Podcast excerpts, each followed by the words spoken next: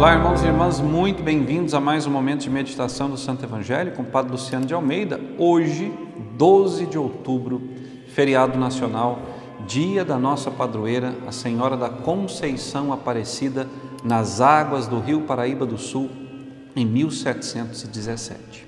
Hoje, o Brasil inteiro, o Brasil católico, festeja a pequenina Senhora da Conceição Aparecida, que estende o seu manto sobre todo o Brasil. E eu quero te convidar a meditar comigo a palavra de Deus nesse dia, em honra de Cristo e da Virgem Santíssima. Palavra que está em João, capítulo 2, versículos de 1 a 11. Naquele tempo, houve um casamento em Caná da Galileia. A mãe de Jesus estava presente. Também Jesus e seus discípulos tinham sido convidados para o casamento. Como veio a faltar vinho, a mãe de Jesus lhe disse: Eles não têm mais vinho. Jesus respondeu-lhe: Mulher, por que dizes isso a mim? Minha hora ainda não chegou. Sua mãe disse aos que estavam servindo: Fazei o que ele vos disser. Estavam seis talhas de pedra colocadas aí para a purificação que os judeus costumam fazer. Em cada uma delas cabiam mais ou menos cem litros. Jesus disse aos que estavam servindo: Enchei as talhas de água. Encheram-nas até a boca. Jesus disse: Agora tirai e levai ao mestre-sala. E eles levaram. O mestre-sala experimentou a água que se tinha transformado em vinho.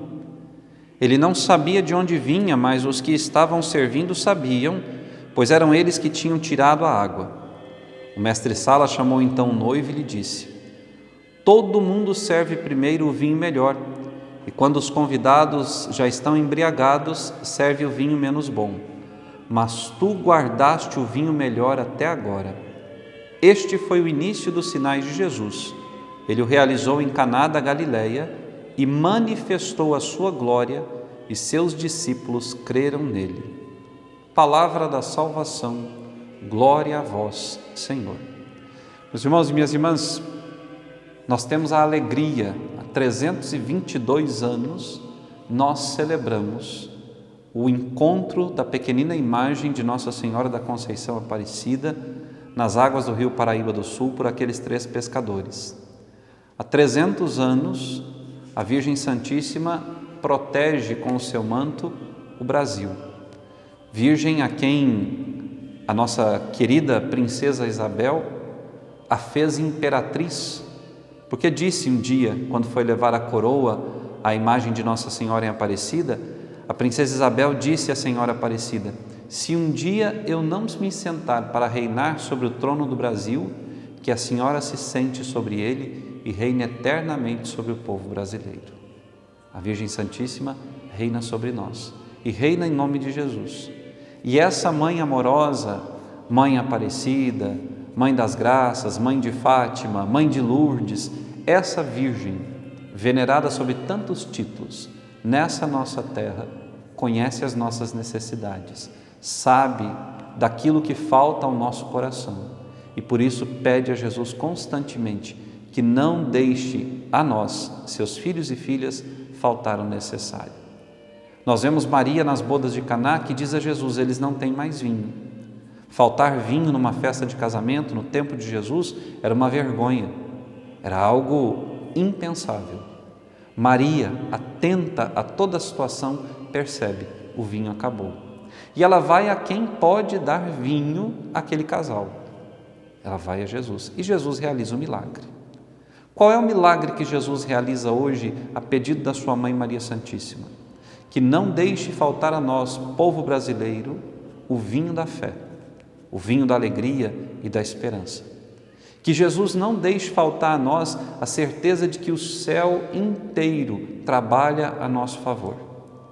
De que o céu não permitirá nunca e jamais que nós sejamos dominados pelas hordas do mal. Que o céu vai nos livrar sempre, se formos fiéis, se tivermos fé autêntica e verdadeira, se não formos negligentes com todos os nossos deveres cristãos, que o céu nunca permitirá que nós sejamos arrasados pelas ciladas do demônio. Jesus vem ao nosso encontro e vem pelo ventre de Maria. Tornou-se homem pelo ventre de Maria. A divindade uniu-se à humanidade para mostrar a nós homens que Deus tem um rosto e que esse rosto de Deus chamado Jesus Cristo quer ser refletido também em nós. Que nós, à semelhança dele, precisamos também crescer em estatura e graça. Que nós, como ele, cheios do seu espírito, podemos fazer com que o vinho da alegria, da esperança e da fé chegue a todos os corações. Que nós, cristãos católicos, trabalhando juntos, podemos fazer com que nesse país ninguém passe fome, material e espiritual. Que ninguém durma nas ruas, que todos tenham uma casa. Que nós podemos fazer desse país um país melhor, um país rico, um país forte, um país onde todos os filhos dessa terra tenham o suficiente para viver com dignidade a sua vida. Nós precisamos nos unir, meus irmãos e minhas irmãs, em torno da fé que Deus fez brotar nesse país, ao redor dessa mãe tão bondosa, a Senhora da Conceição Aparecida, que estende sobre nós o seu manto e nos diz: Jamais vos deixarei. Não estou eu convosco, como disse Nossa Senhora Juan Diego em Guadalupe, no México, também Nossa Senhora da Conceição Aparecida, a mesma Virgem, apenas com um título diferente, nos diz aqui: Não estou eu também convosco? Eu que sou a vossa mãe? Jamais deixarei faltar nada ao meu povo, aos meus filhos e filhas. Por isso, irmão e irmã, hoje, nesse dia, saia da sua casa, vá à sua paróquia, reze o Santo Rosário em honra da Virgem Santíssima. Participe da missa, participe da procissão, dê testemunho desse nosso da nossa fé, desse nosso compromisso com Deus, dê testemunho público dessa nossa tradição e desse nosso valor. Nós somos uma nação grande, importante e uma nação que tem fé. O Estado é laico? É laico, mas o Estado não é ateu. O Estado tem religiões e das religiões que estão presentes nesse Estado, a nossa é a maior. E por ser a maior, deveria ser aquela que mais exemplo dá. Então hoje eu te convido a ser um cristão fervoroso, a demonstrar ao mundo a sua fé em Cristo e em tudo aquilo que o Cristo deixou para nós como sinal de que a sua presença entre nós nos conduzirá ao céu.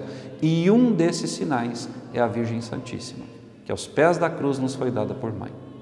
Que Deus te abençoe, que Ele te guarde nesse dia e que Nossa Senhora da Conceição Aparecida possa te conduzir ao Cristo. Até amanhã.